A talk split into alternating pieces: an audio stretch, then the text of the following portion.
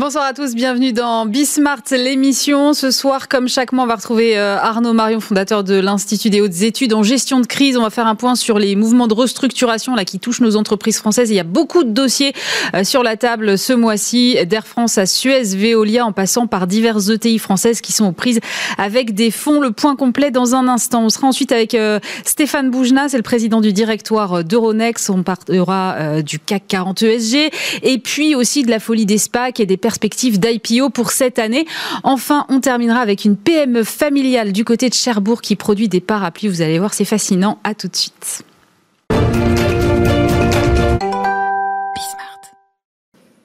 Et pour commencer cette émission, comme euh, tous les mois, on retrouve Arnaud Marion, fondateur de l'Institut des hautes études en gestion de crise en duplex depuis Londres. Bonjour Arnaud.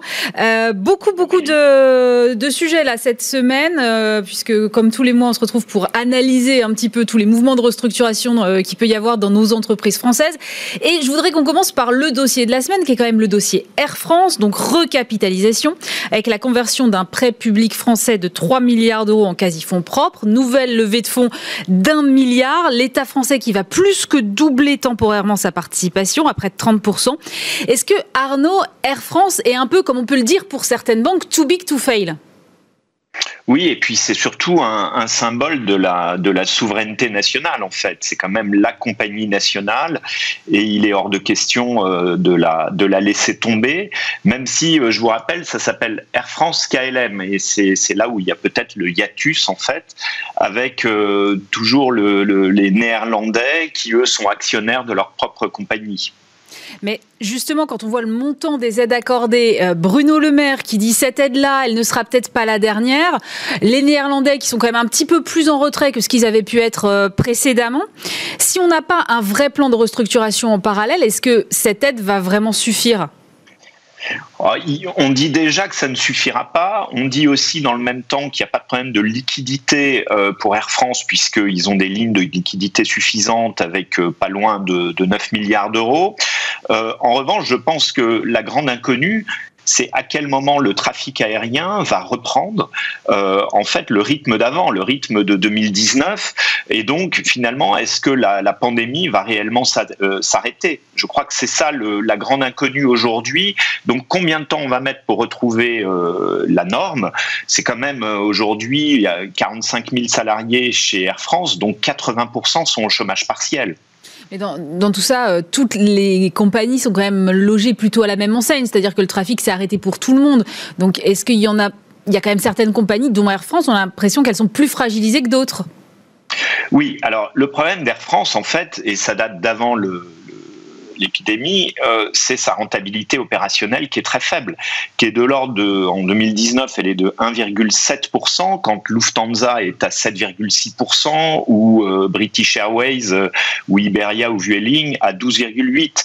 Donc en fait, c'est ce différentiel qui est important, et quoi qu'il en soit aujourd'hui, malgré les, les, 4 milliards, hein, qui sont pour 3 milliards de la transformation des apports de l'an dernier, on voit bien que la dette est très importante, et et euh, c'est pas la rentabilité opérationnelle qui va permettre de la rembourser de, de sitôt. Et, euh, si vous regardez euh, la valeur de Air France en bourse, c'est 2 milliards d'euros aujourd'hui, c'est-à-dire assez faible tout de même. Est-ce que ça pose aussi des, questions de concurrence? On a vu Ryanair monter au créneau cette semaine en disant que cela allait nuire à la concurrence pendant des décennies, des décennies, dit le patron de Ryanair. Oui, alors effectivement, parce que la contrepartie exigée par la, Commission européenne, c'était que euh, Air France abandonne un certain nombre de ses slots, notamment sur euh, Orly. Globalement, Air France c'est à peu près la moitié des slots à Orly, et euh, finalement, ils vont en abandonner, on a dit 18, c'est donc 18 par jour, mais ça fait à peu près 4%, ce qui est somme toute assez faible. Et c'est vrai que on voit bien d'ailleurs dans les problèmes d'aide par rapport d'un secteur à l'autre, d'une entreprise à l'autre, et entre les entreprises de même secteur que tout, euh, tourne toujours autour de la notion de concurrence finalement. Et effectivement, par rapport aux, opérateurs étrangers, Ryanair lorgne sur euh, les créneaux euh, de Air France sur Orly. par rapport à eux, ils considèrent que c'est une distorsion. Alors, autre euh, dossier qui nous intéresse cette semaine et qui là aussi est un gros dossier et qui, j'ai l'impression, n'en finit pas parce que ça fait des mois que ça dure maintenant, c'est le dossier Suez-Veolia. Alors, les derniers événements en date, c'est que vendredi dernier, l'AMF a estimé que les moyens employés par Suez pour contrer euh, Veolia portaient atteinte à plusieurs principes de fonctionnement des marchés, dont l'obligation de transparence et la loyauté dans les transactions. Les dirigeants de Suez lui ont demandé cette semaine de revoir sa position. Mais depuis quand, Arnaud, est-ce qu'on peut demander à l'AMF de revoir sa position oui, alors en plus c'était un communiqué de, de l'AMF, c'était pas une décision, euh, et c'est très rare que euh, l'AMF euh, rentre dans la bataille, dans des batailles qui existent. On, les, on la voit généralement, on en avait parlé d'ailleurs ensemble, souvent notamment dans les opérations activistes, ce qui n'est pas forcément le cas aujourd'hui. Il y a toujours un problème de, de time to market, et là on voit que l'AMF est en train de reprocher finalement à Suez la, complexité de la poison pill, de la pilule empoisonnée avec cette fameuse fondation néerlandaise, et puis également cette offre, cette offre d'Ardian. Et finalement, ils sont où on nous parle d'un prix de 20 euros. Et ce que dit l'AMF, c'est qu'en fait, finalement, il n'y a pas de contre-offre, euh, alors qu'il ont, il y a un libre jeu des offres et des surenchères en matière d'OPA. Il peut y avoir une contre-OPA. Donc là, on nous dit, euh, oui, mais le, consortium Ardian euh, GIP sera susceptible de déposer éventuellement une, euh, une offre si euh, Veolia retire la sienne, mais sous toute réserve parce qu'il faudrait faire des due diligence. Donc en fait, euh, l'AMF s'énerve un peu parce que finalement, ça donne un peu, ça fausse les informations du marché où on peut avoir l'impression qu'il y a un prix objectif qui est de 20 euros, mais qui n'est supporté par rien. Il n'y a pas d'expertise indépendante, une IBR comme on dit, qui explique que effectivement ça vaut ça vaut 20 euros. Il n'y a pas de contre-offre non plus. Et puis il y a une grande complexité sur cette fondation néerlandaise dont on a compris que finalement euh, les actifs pourraient être cédés euh, intégralement à ce fameux consortium. Et peut-être qu'il faut avoir en tête une proportion, c'est que euh, sur à peu près les 18 milliards de chiffre d'affaires de Suez, le périmètre qui n'est pas déterminé, qui n'est pas détaillé euh, de la fondation néerlandaise et de ce qui serait cédé euh, à, à Ardian GIP, c'est plus de la moitié du chiffre d'affaires. Donc effectivement, ça, soulève euh, un petit peu l'émotion de l'AMF qui dit bah, s'il y a une compétition, ça doit se faire entre OPA et contre-OPA.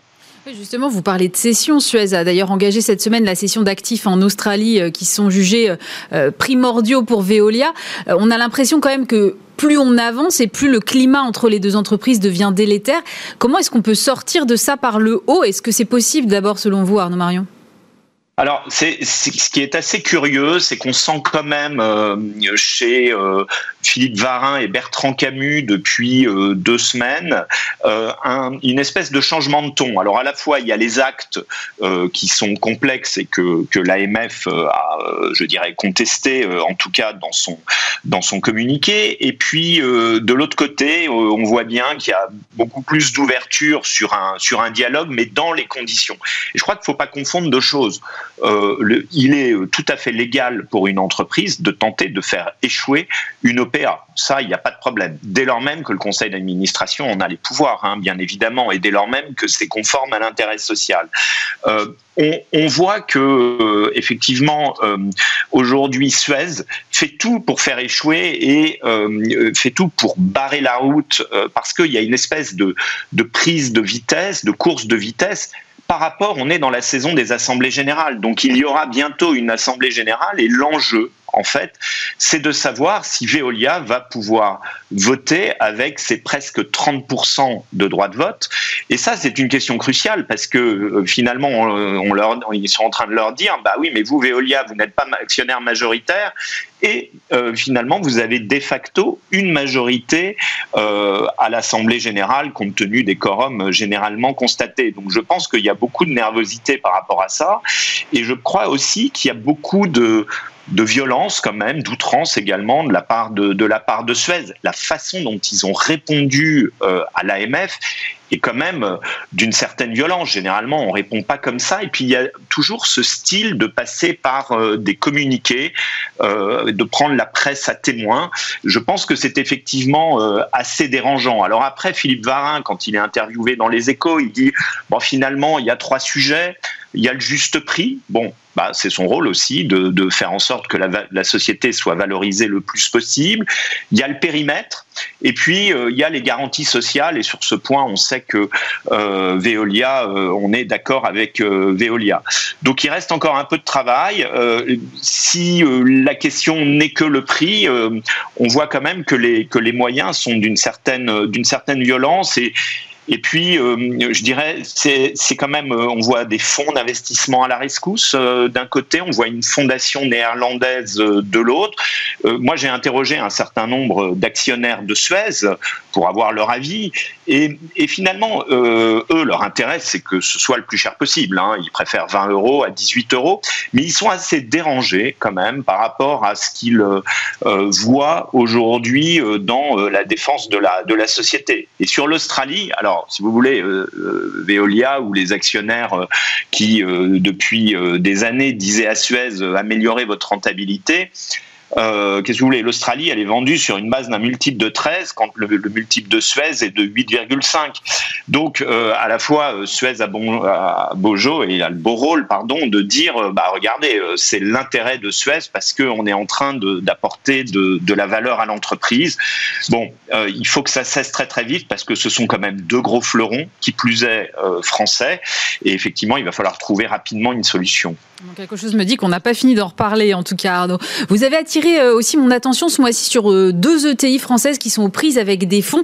Je voudrais qu'on commence avec Office Dépôt France, qui avait été repris en 2017 euh, par un fonds allemand qui s'appelle Aurelius. C'était pour un euro symbolique, je crois, à l'époque. Arnaud, qu'est-ce qui n'a pas fonctionné dans cette reprise aujourd'hui? Bah, en fait, euh, en fait, finalement, le, que ce soit Office Dépôt ou les, concurrents d'Office Dépôt, ils jouent tous dans une cour assez similaire. Ce sont des ETI, je parle en France, de 300 à 400 millions d'euros. Et euh, le groupe Office Dépôt, il s'est restructuré au niveau de l'Europe. Office Dépôt Europe euh, a restructuré tous les pays, sauf la France. Il a essayé de le restructurer, mais ça n'a pas, ça n'a pas marché. L'entreprise n'est pas, n'est pas rentable. Et bien évidemment, elle a été très forte affaibli par le Covid et les changements euh, d'habitude.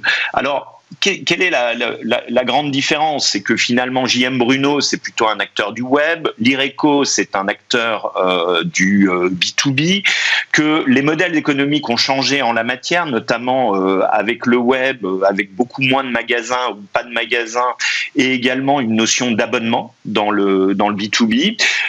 et Office Depot, lui, a voulu rester sur une logique omnicanal avec des magasins. Et ces magasins pèsent lourd parce qu'ils pèsent lourd en termes de loyer, il pèse lourd également euh, en termes sociaux, euh, puisqu'il y a beaucoup de, beaucoup de salariés. Et donc, euh, aujourd'hui, le fonds, il est au bout d'une logique. Alors, la question, aujourd'hui, il y a eu un tour d'offres préliminaire de savoir qu'est-ce qui était proposé. Oh, j'ai lu, hein, euh, comme tout le monde, euh, il y a eu 13 offres, dont une offre euh, globale du dirigeant, mais une offre qui ne paraît pas encore financée, et puis des offres partielles, c'est-à-dire quelques magasins par-ci par-là, complètement à la, à la découpe. Ça fait deux ans que Office Dépôt Europe essaye de vendre Office Dépôt France et que jusqu'à présent, il n'avait eu que des propositions avec des prix négatifs, comme on dit. ce qui signifie qu'ils n'avaient pas trouvé de solution satisfaisante et qu'en plus, Office Dépôt vous voyez, ce genre de groupe sont des, sociétés, euh, certes françaises, mais très intégrées à Office Depot Europe, notamment euh, sur tout ce qui est euh, IT ou service, voire même supply chain. Donc en fait, la, vraie question, c'est est-ce qu'il y aura un repreneur global? Ça en prend pas le chemin. est-ce qu'il y aura des offres partielles? Oui.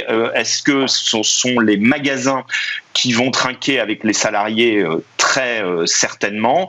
Et peut-être que euh, en dernière minute, il y aura la possibilité que le fonds décide de mener un plan de continuation. Mais bon, on n'est pas encore dans une rentabilité, ce qui fait que si tel devait être le cas, certainement Office Depot Europe voudrait remettre de, devrait remettre de l'argent dedans.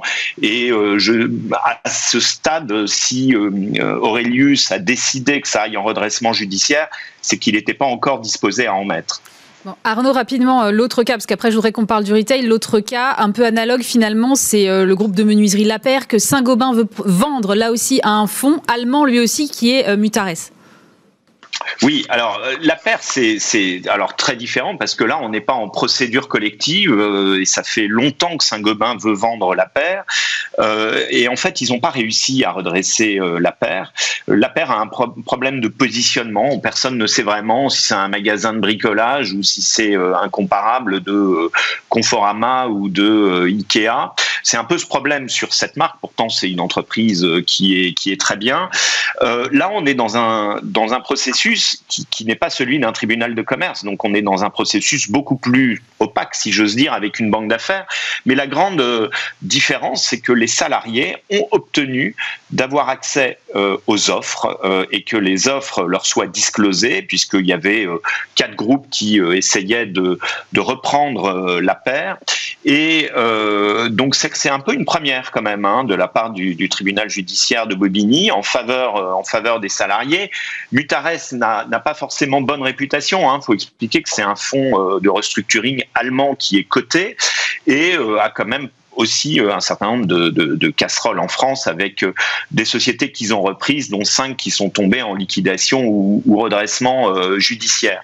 Là, l'enjeu, en fait, il est, il est, il est social parce qu'il y a à peu près un millier de, de, de, licenciements à la clé avec certainement des fermetures significatives vous savez, quand généralement on s'adresse à un fonds et qu'on est un grand groupe, c'est que soit on ne sait pas faire, ou soit qu'on ne veut pas faire.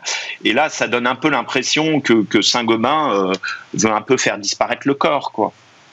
Bon, et eh ben c'est pas très réjouissant tout ça, mais euh, d'ailleurs en parlant de choses pas très réjouissantes, vous avez euh, lancé cette semaine un appel à sauver les commerces. Vous avez l'impression que le troisième confinement ne va pas leur permettre de survivre? Oui, ça, ça c'est vraiment, euh, c'est vraiment un problème. Euh, en fait, euh, trois, trois confinements de suite. Alors, le premier, ils s'en sont bien sortis.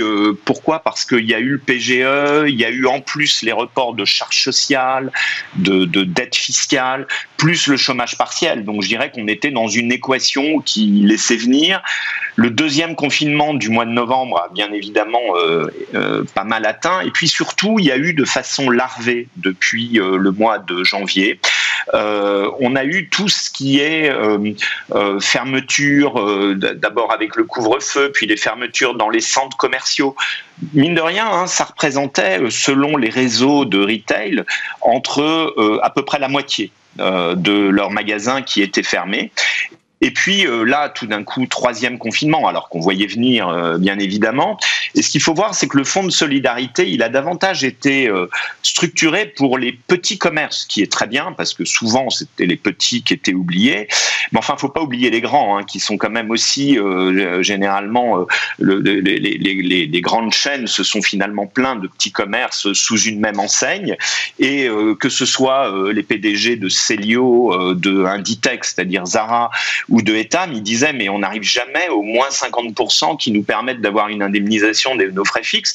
On est davantage à moins 46% ou moins 47% et ça nous donne pas droit. Alors là, pour le coup, malheureusement, au mois d'avril, ils vont avoir droit à l'indemnisation puisque c'est fermé euh, pour tout le monde. Mais on va avoir des commerces qui, n'oubliez pas, avaient quand même été assez affaiblis par deux années de troubles sociaux, les grèves, euh, les gilets jaunes et autres. Euh, et là, ça va être assez compliqué pour eux de, s'en sortir. Il va certainement, à l'instar des restaurants, il va certainement falloir un plan spécifique pour les commerces. Hein.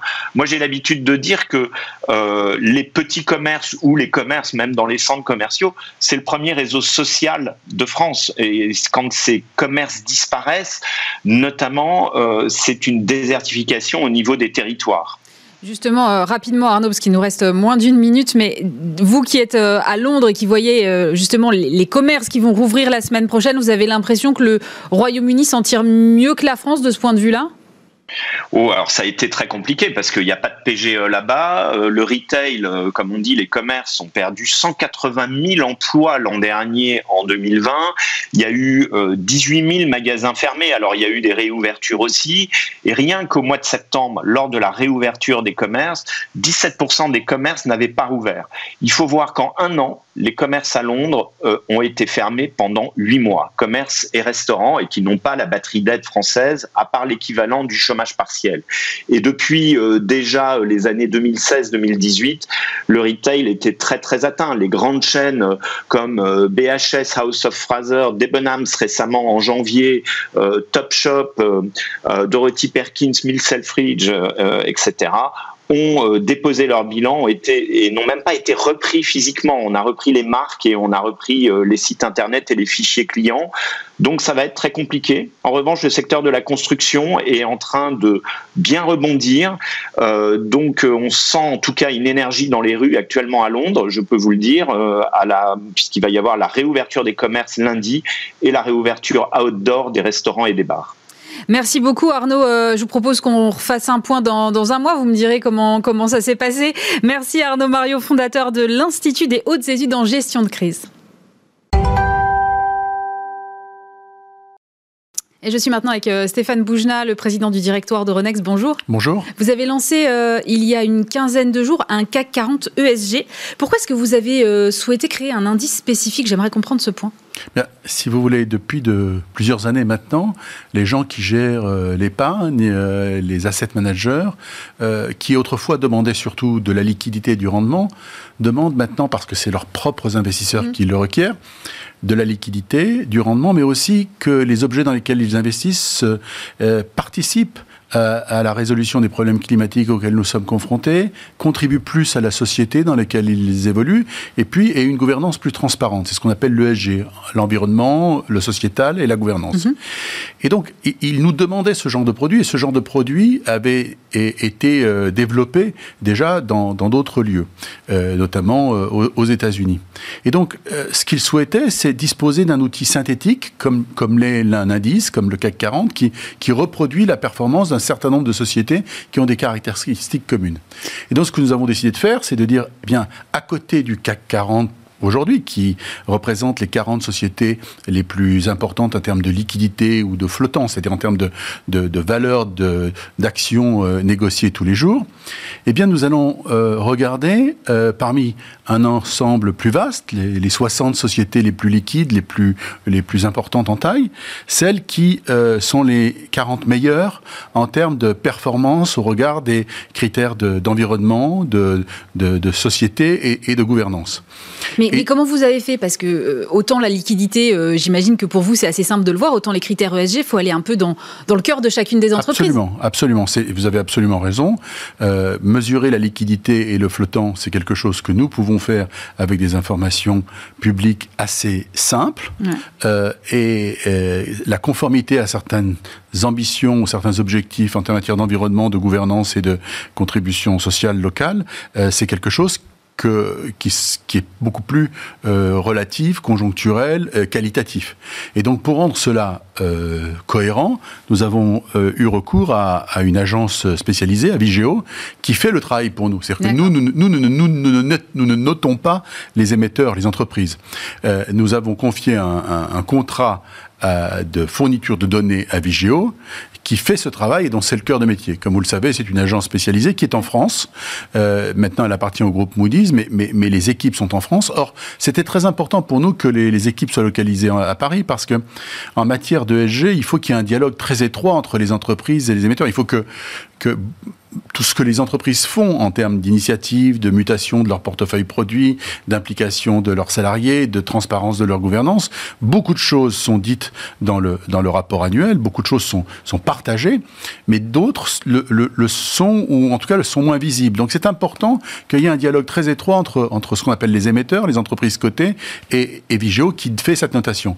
Et donc nous, nous recueillons les notations et le classement fait par Vigeo, et nous produisons une liste d'entreprises qui sont les 40 qui performent le mieux au regard de ces critères, parmi cet univers de 60, et c'est ces 40 entreprises qui sont dans le CAC 40 ESG. Donc, assez naturellement, euh, il y a dans le CAC 40 ESG des entreprises qui ne sont pas euh, dans, le CAC, 40, et réciproquement, euh, des entreprises qui étaient autrefois dans le CAC 40 ou qui n'y ont jamais entré sont entrées dans le CAC 40 ESG et il y a des entreprises qui, sont, qui sont sorties du, du qui, sont, qui ne sont pas dans le CAC 40 ESG alors qu'elles sont dans le CAC 40. Et ça, c'est, c'est quelque chose d'assez naturel. Oui, parce que ce ne sont pas les mêmes critères. Ce ne sont pas les mêmes critères et, et, et même si toutes les entreprises du CAC 40 font des efforts considérable de, de, mutation de leur euh, modèle d'entreprise vers cette, cette, nouvelle réalité, ces nouvelles préférences collectives que sont la contribution euh, à la lutte contre le, changement climatique, une, une, une, responsabilité sociale plus forte et, et une gouvernance plus transparente. Certaines sont en termes relatifs plus en avance que d'autres, ce qui fait que quand on met euh, un, cut-off, une limite aux 40 premiers, eh bien certains euh, n'en font pas partie. Et vous allez revoir la composition de la même façon que vous revoyez Absolument, il y a, le, comme, comme, le CAC 40 dont la composition est revue tous les trois mois, il y a un comité scientifique qui recevra les notes de Vigio et qui observera euh, le classement, qui s'assurera que la méthodologie est robuste et qui publiera chaque trimestre un, un CAC 40 ESG révisé, comme il y a un CAC 40 euh, qui est révisé tous les trimestres avec des entreprises qui en sortent et des entreprises qui y entrent. Vous pourriez dupliquer ça sur d'autres indices? Bah, euh, L'ambition, c'est de, le, de le faire. Un jour, il y aura un, SBF 120 ESG, mais pour le moment, nous... nous, nous, nous c'est une première pierre. C'est une première pierre, et puis surtout, il faut, il faut euh, polir, améliorer, peaufiner euh, la, méthode pour être sûr qu'elle soit robuste, qu'elle soit crédible, que euh, les entreprises qui ne font pas partie du CAC 40 ESG euh, acceptent la déception qui va avec, mais reconnaissent la crédibilité de la, de la méthode, qu'on apporte les ajustements à la méthode. Vous avez eu des déçus, alors c'est ça que vous êtes en train de dire? Non, mais il y, a forcément des, déçus parce qu'il y a des très belles entreprises qui font des faux efforts considérables pour développer une stratégie ESG avec beaucoup de mérite d'ailleurs, mais qui, en termes relatifs par rapport à d'autres entreprises, ne sont, pas dans les 40 premier. Et puis vous avez des, des, entreprises qui ne sont pas les plus liquides ou dont le flottant n'est pas le plus important, qui ne sont pas dans le CAC 40 ou qui en sont sortis et qui, par contre, se distinguent sur ces critères euh, de ESG. Mais ce qu'il faut dire surtout, au-delà de l'outil, c'est qu'il euh, il s'est passé quelque chose de très profond en 2020 dans les préférences collectives des, des investisseurs. Les investisseurs ont changé de braquet sur ces sujets-là. C'est désormais devenu très important et ça se diffuse dans les, dans les choix d'allocation d'actifs. On parle ici des actions, mais il faut savoir que quand vous voulez émettre une obligation, eh bien, vous, vous émettez vos obligations moins chères si elles sont conformes à des critères ESG, tout simplement parce que vous avez des... vertes, c'est ça Oui, vous avez sur... mais au-delà des, des, obligations vertes, quand vous, vous pouvez euh, vous, vous euh, vous pouvez solliciter euh, l'argent d'investisseurs obligataires euh, plus nombreux quand vous remplissez, quand vous êtes conforme à un certain nombre de critères ESG, plutôt que si vous ne le faites pas. Donc la dette est moins chère si on, on est conforme à l'ESG, les fonds propres sont plus abondants. Le monde comme dit la, chanson, a changé de base depuis 2020 de ce point de vue-là, où il y a eu un, pivot. Et d'ailleurs, Bercy l'a bien compris, parce qu'ils ont lancé un, grand mouvement il y a, je ne sais pas, une semaine, dix jours, pour faire de, euh, de Paris le premier centre mondial de finance à impact. Vous, vous avez l'impression de vous inscrire dans cette logique-là? Oui, nous, on est un facilitateur, un accélérateur de, de, ce, de, ce, mouvement. Bercy a fait surtout quelque chose d'encore plus puissant, enfin, qui est dans ce sens, qui est le, le standard euh, ISR, investissement socialement responsable, mhm. qui, qui, est vraiment une une vraie innovation de, que, que, cette administration a produite et qui recueille le, soutien et de, de, beaucoup de gens. Et Bruno Le Maire a eu à, typiquement français. Euh, c'est un, une erreur de jugement ou Qu'est-ce qui est typiquement français? Le fait que tout, la que c'est quand même très français cette, importance qu'on accorde à ces critères, la création du label ISR, l'ESG. Euh, je voyais il n'y a pas si longtemps que ça Warren Buffett qui disait euh, non, moi je veux pas donner plus de transparence sur mes investissements en fonction de ces fameux critères. Est-ce que euh, nous on est en avance de ce point de vue-là? Non, les, Européens, d'une manière générale, pas seulement les Français, sont, très en avance sur ces sujets-là. les, les, investisseurs européens étaient très en avance, les, les émetteurs, les sociétés européennes étaient très en avance. Euh, il y a deux réalités qui ont changé euh, très vite euh, pendant l'année 2020. D'abord, en Chine, les choses sont beaucoup plus nuancées qu'on l'imagine souvent. La Chine est à la fois un pays où il y a beaucoup de, pollution et de contribution à la, euh, au dérèglement climatique, pour autant que les, émissions de carbone en soient une cause importante. Et puis c'est aussi un endroit où il y a d'impressionnantes initiatives en termes, en termes de renouvelables, de mhm. contribution dans l'autre sens à, à la lutte contre le changement climatique. Et du côté des États-Unis, il y a eu un basculement des très gros gestionnaires d'actifs. Au, début de l'année 2020, en janvier, BlackRock a, indiqué qu'ils allaient basculer toute leur gestion dans des fonds ESG compatibles. Quelques jours après, Amundi, dans un mouvement non coordonné mais aussi important parce qu'il reflétait l'engagement des mmh, Européens là-dessus, a pris la même décision. Et depuis, je peux vous dire que les choses vont très vite aux États-Unis. Donc peut-être que M. Buffett a, une vision euh, euh, qui est celle de son âge de ces sujets, mais, mais, mais ce, qui, ce, qui, ce, qui, est vrai, c'est que euh, quand vous faites des roadshows comme nous le sommes, puisque Ronex est aussi une société cotée, vous avez un, un fantastique soutien, enfin une très grande, grande attention de tous les investisseurs sur ces critères ESG. Et parce que eux-mêmes euh, sont sous la pression de leurs propres investisseurs. C'est-à-dire les caisses de retraite des pompiers du Manitoba ou des, ou des instituteurs euh, du Michigan euh, souhaitent que leur argent soit placé chez des asset managers qui s'engagent à investir dans ce genre d'actifs.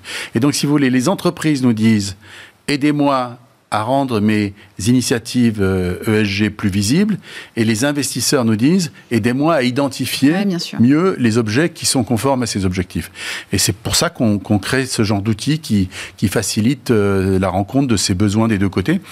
Au-delà de l'indice, il y a les, obligations vertes qui se développent énormément à la fois à Paris, mais aussi surtout à, Dublin, aussi un peu à Amsterdam et à Oslo.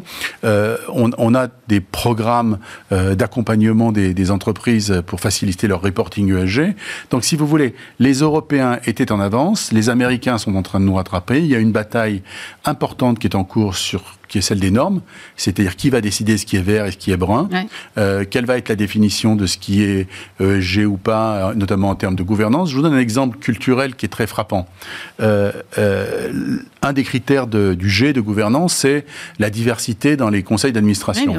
Qu'est-ce qu'on définit comme la diversité? Il y a un consensus des deux côtés de l'Atlantique sur la diversité en termes de, de, genre, tout simplement parce que des deux côtés de l'Atlantique et dans l'immense partie des pays dans le, plus, la plus grande partie des pays développés, et même dans une très grande partie des pays émergents, on considère que la moitié de l'humanité euh, doit avoir euh, accès à, à, à, la gouvernance et l'administration d'une bonne partie des projets des mm-hmm. humains. Donc ça, c'est banal. Mais nos amis américains ont une vision de la diversité qui est qui est un peu différente, notamment en matière ethnique, raciale, oui, voire aussi. même euh, euh choisissant du Nasdaq qui suggère qu'on introduise des, des, critères de préférence sexuelle dans la diversité des conseils d'administration. Et nous, nous avons en Europe une vision très différente de ces critères ethniques. Donc à un moment, il va falloir harmoniser tout ça. Mais oui, parce que nous, nous mm. avons en Europe, nous n'avons pas de statistiques ethniques. Euh, la dernière fois qu'on a fait des statistiques ethniques euh, en Europe, c'était entre 1940 et 1944, et on, on, les a utilisées dans des conditions qui n'invitent personne à reproduire ce genre d'expérience. Et donc, on, on on, a sur un certain nombre de standards des différences. Vous avez un autre sujet qui est important, sur lequel les Européens entre eux ne sont pas d'accord, c'est le nucléaire. Doit-on considérer que le nucléaire euh, euh, civil qui euh, apporte une contribution énorme à la décarbonisation de, la production d'énergie, puisque par construction, c'est de l'énergie sans émission du tout. Est-ce que c'est vert ou pas vert? Qui pose d'autres problèmes. Pour certains pays, principalement ceux d'ailleurs qui n'ont pas d'industrie nucléaire chez eux ou de production d'énergie nucléaire chez eux, c'est pas vert, c'est plutôt brun. Et pour des pays comme nous qui, qui avons euh, plus des trois quarts de notre énergie qui est produite par des énergies renouvelables ou quasi renouvelables comme mm. le nucléaire, c'est la, la, manière la plus efficace de contribuer à la décarbonisation de, de, de l'économie. Et donc, il y a la discussion sur les normes, elle, elle, est très importante, elle est en cours. La Commission européenne joue un rôle très important et très constructif. Les Européens se coordonnent très bien sur ces sujets. Donc, je suis assez confiant, mais il y a une bataille des normes entre euh, les, les, les acteurs européens et les acteurs américains on était peut-être en avance sur les critères ESG. En revanche, j'ai le sentiment qu'on est en retard sur les SPAC. Je voyais les chiffres euh, des, SPAC qui sont introduits euh, en bourse aux États-Unis depuis le début de l'année. Je crois mhm. qu'il y en a 300. Euh, un montant qui avoisine les 100 milliards de dollars levés, c'est plus que sur l'ensemble de l'année dernière. comment ça se fait que en Europe, on en soit très très loin? Une, euh, deux, deux, grandes différences. D'abord, il y a toujours eu un appétit aux États-Unis pour la classe action, pour l'investissement en actions qui était supérieur euh, aux, Européens. Les Européens se résignent à retourner vers les actions, mais ont beaucoup aimé pendant des années le confort des investissements à taux fixe, certes avec des rendements faibles, mais qui étaient positifs. Aujourd'hui, quand vous taux négatifs, voilà, c'est plus compliqué. On est vous, vous, investissez dans des taux fixes aujourd'hui, vous avez un, un rendement euh, euh, zéro dans le meilleur des cas, mais le plus souvent après frais de gestion et inflation, un mm. rendement négatif. Donc les Européens reviennent vers la classe action. Aux États-Unis, c'est quelque chose qui est beaucoup plus dynamique depuis toujours. Les, les, les, Américains ont des règles sur les SPAC qui sont beaucoup plus flexibles que les nôtres, notamment à l'égard des investisseurs particuliers. Nous nous réservons, pour la, dans la plupart des pays européens, l'investissement dans les SPAC aux investisseurs qualifiés. Et pourquoi est-ce ainsi? Et pourquoi est-ce ainsi? C'est parce que les, les SPAC sont des, apportent une contribution très importante à, à l'équitisation, à la financement en fonds propres des entreprises. Mm. Mais c'est un outil hybride. C'est une innovation financière intéressante parce que c'est à mi-chemin entre un fonds d'investissement et une société cotée. Du fonds d'investissement, ça a le fait que vous apportez votre argent à quelqu'un à qui vous faites confiance pour le gérer, mais vous ne savez pas précisément ce qu'il va en faire au moment où vous lui confiez son argent, puisqu'un SPAC, c'est un, un contenant, c'est une enveloppe, et vous dites au sponsor, voilà mes sous, mettez-le dans un, un peu ce qu'on appelle un chèque en blanc en fait. Oui, mettez-le dans un compte séquestre, mmh. faites une acquisition. Quand vous aurez acheté cette société, elle fera partie des actifs du, SPAC ou la SPAC, puisqu'on débat toujours comme le Covid pour savoir si c'est masculin ou féminin. Et euh, et puis à ce moment-là, je me retrouverai actionnaire d'une société cotée avec des actifs. Mais au moment où j'investis, c'est exactement comme quand vous investissez dans un fonds de private equity. Je vous donne mon argent, je fais confiance à votre track record. Vous m'avez vendu une, ce qu'ils appellent une thèse d'investissement, un mhm. secteur dans lequel vous allez porter vos, votre effort. La différence avec le private equity quand même, euh, enfin, on pourrait gloser sur le fait que c'est il y a des quelques similitudes, mais c'est que dans la plupart du cas, des cas, vous pouvez sortir votre argent euh, si vous n'êtes pas content, satisfait de l'actif qui a été fait, mhm. ou surtout du prix qui a été payé. Parce que le principal risque de, du SPAC ou de la SPAC, c'est qu'elle surpaye un actif, puisque en général, elle a deux ans pour investir l'argent. Donc, euh, euh, ça a cet, aspect-là d'un fonds d'investissement. Et puis ça a d'autres aspects d'une société cotée, c'est que vous êtes quand même actionnaire d'une entreprise cotée avec une valeur tous les jours qui est liquide. Et, l'horizon de, moyen terme, c'est d'être actionnaire d'une société euh, euh, qui aura des actifs avec des performances, de la croissance liquide tout de suite. Alors que quand vous êtes dans un fonds de private equity, ben, vous avez une valeur liquidative et des calendriers de sortie. Mais qui sont pas euh, nécessairement très très liquides. Donc, comme c'est un véhicule hybride, euh, il y a un, souci d'une prudence dans, dans l'adoption par les, par, les, par les investisseurs. Et donc, la, combinaison de ces réserves, euh, ces, ces, différences de, de, de, réglementation, la prudence des investisseurs, surtout sur les sujets d'innovation de, ce type-là, fait que ça démarre plus lentement. Mais ça démarre quand même très vite. Nous avons un pipeline de SPAC à Amsterdam notamment, mais aussi à Paris et à Dublin qui s'enrichit régulièrement. Euh, c'est un outil pour, euh, pour encourager l'innovation en Europe parce que Effectivement, on parle souvent de la tech européenne qui est en retard, euh, et on voit que la plupart des SPAC, je ne sais pas, peut-être 80% qui sont consacrés à la tech, mhm. ça peut être un levier pour accélérer l'innovation en Europe? De toute façon, c'est la bonne nouvelle, c'est que c'est plus d'argent pour les fonds propres des entreprises. Qui a besoin de fonds propres vite? Les entreprises qui ont besoin de financer leur croissance et qui n'ont pas forcément des cash flows qui permettent de financer le remboursement de la dette et donc qui ont besoin pour financer leurs risques, l'innovation, la croissance, mm. d'avoir des fonds propres. Donc voilà des investisseurs qui disent nous on veut investir dans les fonds propres des entreprises qui ne sont pas cotées aujourd'hui dont on espère qu'elles vont le devenir le plus vite possible.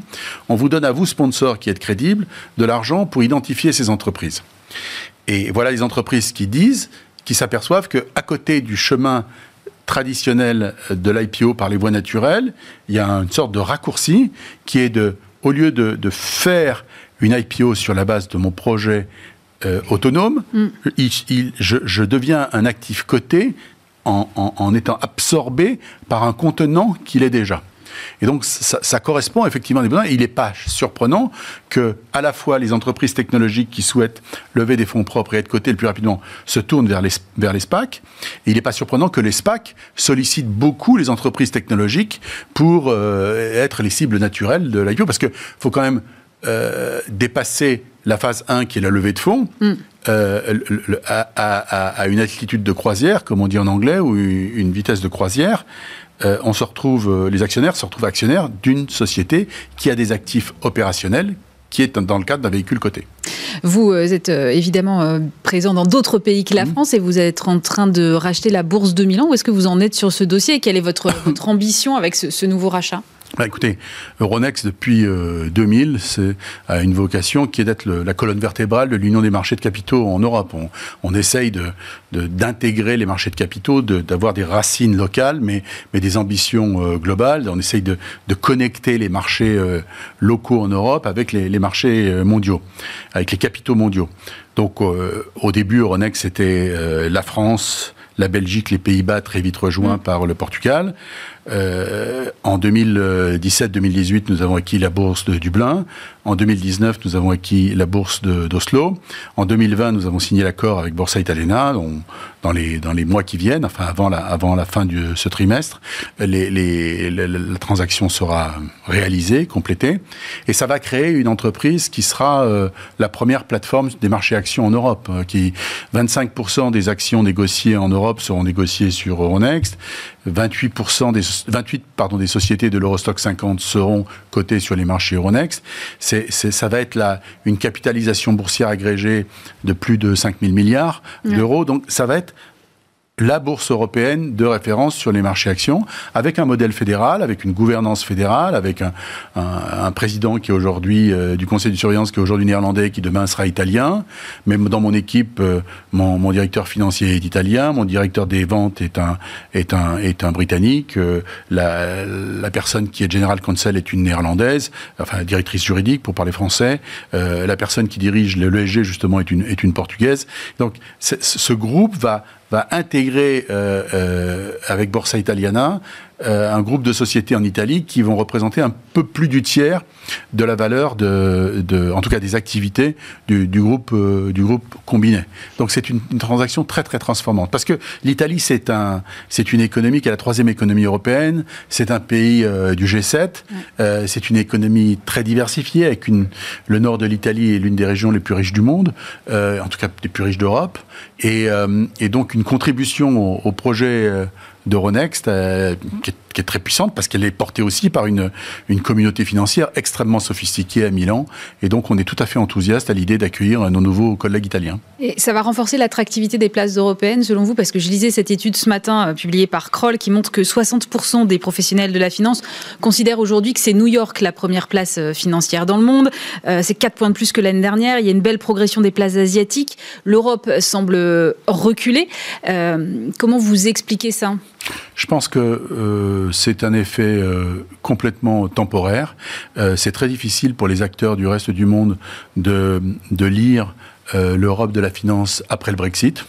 Euh, mais justement, on, pouvait s'attendre à ce qu'il y ait une progression de Paris et de Francfort notamment mais, en se mais, disant, mais, mais euh, cette, cette, réalité, cette progression, elle est réelle.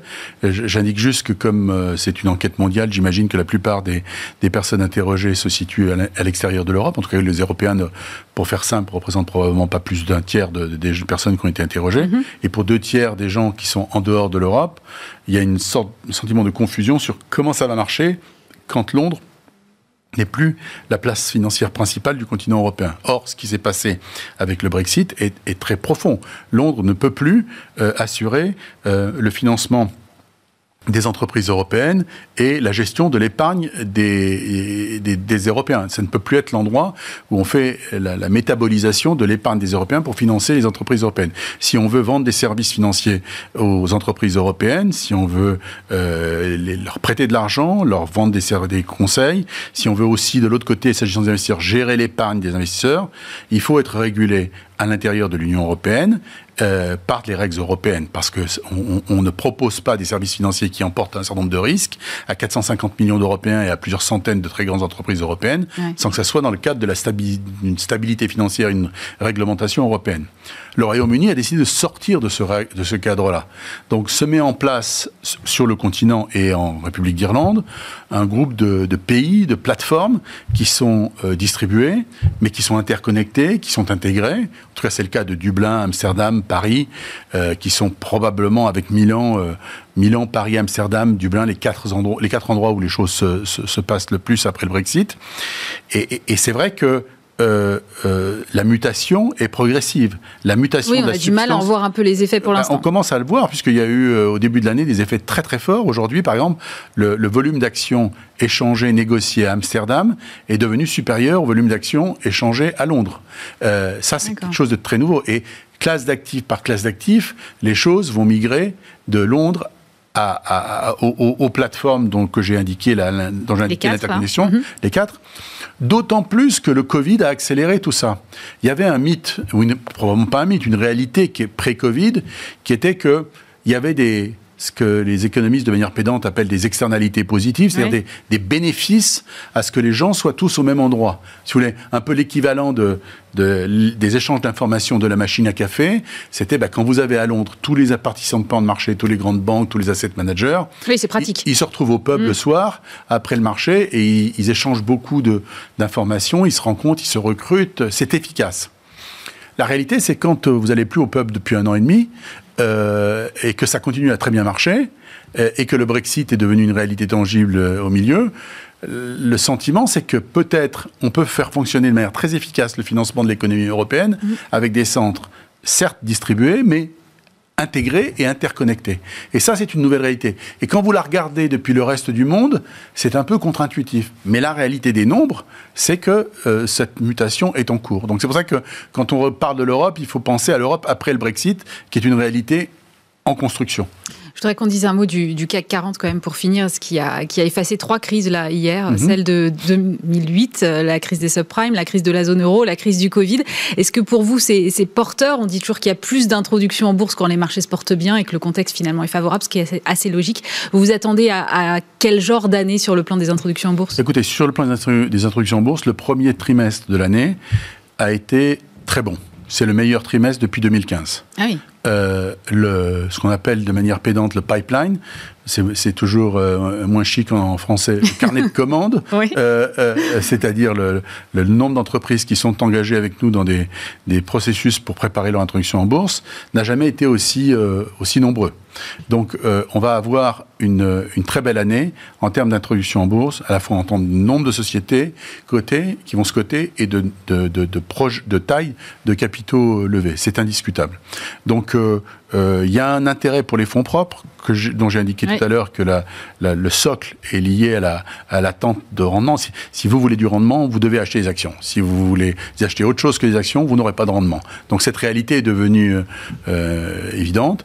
les masses d'injections euh, monétaires par les, par les banques centrales trouvent, sont, sont, en, soit en dette par les soutiens bancaires, soit en, actions euh, par les investisseurs. Et donc, tout ça euh, soutient euh, les besoins de fonds propres des entreprises. C'est d'ailleurs pour ça que sont faites ces, ces, injections monétaires, pour permettre aux entreprises de se financer dans de bonnes conditions, indépendamment de ce qui a pu être à un moment donné de l'année dernière, les incertitudes sur l'évolution des marchés. Donc là, vous ajoutez à ça le fait que la, la, vaccination est maintenant, dans les pays émergents, une réalité euh, qui, du point de vue des marchés, qui se projette toujours à 18 mois ou 24 mois, est évidente. C'est-à-dire que, autant en, il y a un an, en mars 2020, euh, on ne savait pas si on serait tous morts ou pas, mm. euh, autant aujourd'hui, un an après, on sait de manière certaine que si la vaccination va plus vite que le variant, euh, ou les variants, euh, euh, les perspectives de retour à une activité normale sont importantes, et qu'entre-temps, il y aura eu des gains de productivité dans d'énormes secteurs. Je voudrais dire un truc quand même très important, c'est que souvent on s'interroge, à juste titre, sur l'écart entre le fait que les indices boursiers sont très élevés et que la, réalité, réelle. Et la, réalité sociale est beaucoup plus douloureuse. Et, il ne faut, pas, il faut pas se tromper quand on regarde ces réalités les, indices boursiers représentent des entreprises cotées qui sont cotées le plus souvent parce que soit elles ont des perspectives de croissance, soit elles ont déjà une certaine taille. Mais il y a toute une partie du PNB de l'économie qui sont des petites ou très petites entreprises qui, n'ont rien à voir avec le monde coté et qui ne sont pas capturées, en tout cas directement. Et, et, pour dire les choses différemment, il y a un ou deux groupes d'hôtellerie cotés en France, alors qu'il y a des dizaines de milliers de petits entrepreneurs de l'hôtellerie. Vous avez un ou deux groupes qui font beaucoup de restauration, alors qu'il y a des dizaines de milliers de restaurants. et donc, l'impact sur les entreprises cotées est moins lourd qu'il ne l'est directement sur les plus petites entreprises. D'où cette, ce, hiatus qui est très préoccupant socialement entre des entreprises euh, qui ont des très belles perspectives de croissance, qui vont bien parce que la vaccination est encourageante, et des petites entreprises qui souffrent. Et ça, c'est très préoccupant et c'est de ce point de vue-là euh, très, très hum, s'approprier que les soutiens publics euh, et le fameux quoi qu'il en coûte du, du, président de la République et puis de, de, de la mise en œuvre par, euh, par Bruno ah, Le Maire aient permis de d'atténuer tout ça parce que on ne mesure pas à quel point euh, ces initiatives ont été centrales pour assurer la continuité dans laquelle on est aujourd'hui. Merci beaucoup Stéphane Boujna, président du directoire de Renext.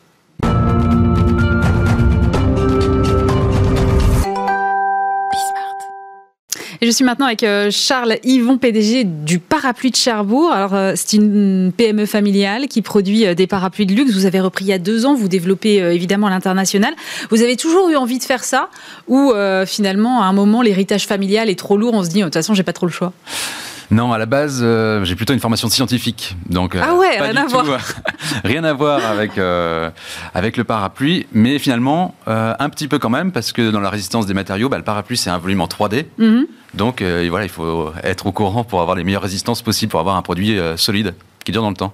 Euh, je, je, lisais qu'il n'y a pas d'école de parapluie en France, c'est vrai ça? Et oui, c'est vrai. Alors le parapluie, c'est fabrication d'un parapluie, c'est un métier d'art. Ouais. Mais il n'y a pas d'école. Alors il y a des écoles de, de, couture, de modélisme, avec qui on travaille, on a un partenariat étroit. Mais après, on forme les personnes en interne. Toutes les manufacturières sont polyvalentes. D'accord. Et il faut 4 ans de formation. 4 ans de formation. Ah ouais, donc c'est un investissement parce que si vous recrutez quelqu'un qui vous lâche au bout d'un an. Euh, c'est, faut éviter le turnover, quoi. Ouais, c'est ça. c'est juste ça. Mais après, il y a une super ambiance. Enfin, et puis on fait ce qu'il faut pour qu'il y ait une belle ambiance et, euh, et les personnes restent dans l'entreprise. Et ça, c'est le, le, fondamental. Et vous êtes combien là maintenant? Là, on est plus de 25 personnes. D'accord. Quand vous avez euh, repris, j'ai vu que vous avez dit à votre père qui a fondé l'entreprise de plus mettre les pieds dans l'entreprise, c'est vrai ça? Bah, Je pense que c'est important pour lui pour pouvoir se reposer, pour être vraiment en retraite. c'était pour lui ou c'était pour vous? Bah, Les deux, pour tout le monde. pour les salariés, pour moi aussi que je prenne avant la position, et puis pour lui qui puisse voilà, euh, voyager et puis profiter, euh, profiter de sa retraite. Je pense que c'était important aussi, parce qu'il y avait des choix stratégiques à mettre dans l'entreprise un peu importants pour développer le réseau retail, pour développer les ventes web, pour voilà, de continuer euh, les ventes aussi en B2B. On fait beaucoup de cadeaux d'affaires avec euh, de belles maisons. Donc tout ces voilà, fallait investir pour. Euh, du coup, qu'est-ce que vous avez changé depuis que vous avez dans l'entreprise quand vous êtes arrivé? Alors, bon, changé pas mal de petites choses. Ouais. un peu d'investissement, investissement machine. Ouais. voilà, on a renouvelé le parc machine. on a refait le chemin de production pour avoir une production plus fluide. On a créé une plateforme de stockage, donc c'est-à-dire que là, on a 2000 parapluies en stock. D'accord. Avant, on avait, euh, je sais pas, 2 ou 300 euh, maximum, quoi. C'était juste les stocks, c'était en boutique. Maintenant, on a une plateforme pour répondre plus vite pour les revendeurs, pour répondre plus vite pour le site internet. Qui, voilà, en deux ans, le site internet, on a fait x6. Ah oui, quand même. Donc il faut le gérer. Enfin, on, passe de, trois expéditions par jour à, euh, au moment de Noël, à plus de, plus de 100, 200 expéditions dans la journée. Et qu'est-ce que vous n'avez pas changé alors? Qu'est-ce qu'on n'a pas changé? Bah, Le savoir-faire, je pense que c'est la base de l'entreprise. Euh, on est situé à Cherbourg, en plein centre-ville. Mm. Euh, voilà, il y a un savoir-faire qui est extraordinaire. On a le label Entreprise du patrimoine vivant, qui est un label d'État qui reconnaît notre savoir-faire d'excellence. Euh, là, tout récemment, il y a même pas une semaine, on vient de recevoir la certification Origine France Garantie. Ah. Donc, on, voilà, on, a envie d'avoir un savoir-faire, de le transmettre. C'est important. Je travaille beaucoup avec les écoles pour former des personnes à fabriquer les parapluies, mais ça ouvre à beaucoup de choses parce qu'on apprend voilà, comment marche une surjeteuse, comment marche une machine plate, comment marche la broderie. On a un super savoir-faire en broderie aussi. On a intégré dans l'entreprise. Donc, oui, parce que, vos parapluies sont brodés là. Je regarde celui qui est derrière vous, c'est ça. Il y a, y a... un blason dessus. C'est quoi C'est le blason de Cherbourg? Alors, c'est à la base le blason de Cherbourg qui a été restylisé. Donc, euh, il y a les différents éléments l'étoile pour les navigateurs, le besan d'or pour les richesses avec l'extérieur. C'est un grand port de commerce, Cherbourg, un grand port d'échange. Donc, il y a voilà, une attache très forte avec le côté maritime. Et euh, voilà, le blason rend hommage à, ce passé de Cherbourg et qui aussi, euh, en ce moment, parce que on a beaucoup de croisières, il y a un beau port de pêche, de plaisance. Voilà. D'accord. Vous avez aussi développé depuis 2011 un, parapluie qui est, que je qualifierais de, technologique, qui est le Parapactum, qui en fait est un parapluie de protection des personnalités qui est utilisé par exemple par des présidents de la République. Vous-même, vous étiez au salon Millipol du Qatar il y a peu. C'est aujourd'hui euh, une vitrine pour vous, ce, parapactum? Bah Oui, ça montre euh, bah, l'aspect technologique euh, dans l'entreprise et aller au bout voir jusqu'où on peut aller sur un parapluie. Là, vous êtes allé jusqu'où alors, par exemple? Alors le parapluie qui est derrière moi, c'est le modèle anti-bourrasque qui résiste à 156 km/h de face. Ah oui, parce que le parapluie qui se retourne. Voilà. Donc là, nous, c'est un peu tout le contraire. On essaie d'avoir un, un, objet qui se transmet de génération en génération. Et le Parapactum, c'est un peu comme la Formule 1, donc c'est une vraie vitrine technologique parce qu'on mm. travaille, c'est les mêmes process qu'en Formule 1. Enfin, on allait très très loin dans le process de, production et il résiste à, euh, au feu, à l'acide, à des, à des pavés de 3,5 kg pour repousser les personnes. Ah ouais, carrément. Du désarmement, des prises au sol, des évacuations. Enfin, il y a toute une formation aussi que que l'on vend avec le produit et il y a des formateurs qui se déplacent dans le monde entier pour former euh, des groupes de sécurité. D'accord. Et vous pensez qu'on peut aller euh, sur d'autres terrains d'innovation ou finalement là vous avez poussé le truc au maximum? Non, on peut toujours innover parce que les matériaux bougent, euh, la science avance sur plein de choses et euh, voilà quand on aime bien être de, proche de des innovations, et ben, je pense qu'on va pouvoir continuer à développer le produit. Et puis, c'est pas, voilà, c'est pas figé, enfin, tout bouge. Donc c'est... Vous pourriez envisager, je sais pas, un parapluie connecté sur lequel, à l'intérieur, je sais pas, on verrait des, images ou n'importe quoi, ou qui donnerait la météo ou... Et oui, bah, on peut tout imaginer après. Hein. On, a, pas mal de. pas mal c'est marrant, sur le site internet, on a beaucoup de personnes qui envoient des. des bah, des, des idées Des idées. ah, c'est génial. Donc c'est super marrant. Euh, voilà, des, docteurs, des médecins, de, tout type de personnes. Des, qui nous envoie ah bah est-ce que vous pouvez faire un parapluie euh, telle couleur, telle forme, euh, avec un GPS dedans, avec enfin on imagine ce qu'on veut quoi. c'est super, finalement c'est un terrain de jeu. Oui, tout à fait, ouais. Mais on a la taille de l'atelier pour justement jouer et euh, être réactif. c'est une de nos forces, fabriquer en France, c'est bien. Mais voilà, le but c'est d'avoir un beau produit et d'être très réactif. Depuis que vous avez repris la société il y a deux ans, je crois que votre chiffre d'affaires il a augmenté de 60%. Vous vous allez aller jusqu'où alors Oui, eh ben, on continue à développer. Enfin, je pense qu'on y va step by step. Enfin, on, le, voilà, on finance avec. Euh, euh, on l'autofinance. Donc il n'y a pas de. moins de risques. Voilà, c'est plus facile de, développer comme ça. Et je pense c'est y aller step by step. Enfin, voilà, avoir les piliers à chaque étage de l'entreprise et se staffer pour euh, continuer et pérenniser. Enfin, c'est le but. Votre ambition à moyen terme, c'est quoi alors? L'ambition à moyen terme, bah, c'est continuer cette même croissance parce que c'est une croissance qui est euh, là sur euh, voilà qui, si on continue cette croissance là bah, c'est bien. Oui j'imagine oui, on va pas dire le contraire. Qu'est-ce que qu'est-ce que vous donneriez comme, comme conseil à des gens qui veulent reprendre des entreprises que vous avez repris celle de, votre père? Oui, bah, je pense que déjà, ce qui compte, c'est l'investissement, l'envie.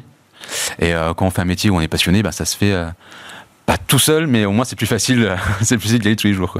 Charles Yvon, PDG du Parapluie de Cherbourg, merci d'avoir été avec nous. C'est la fin de cette émission. Dès lundi, vous retrouvez euh, Stéphane Soumier. Nous, on se retrouve vendredi prochain. Passez un très bon week-end sur Bismart.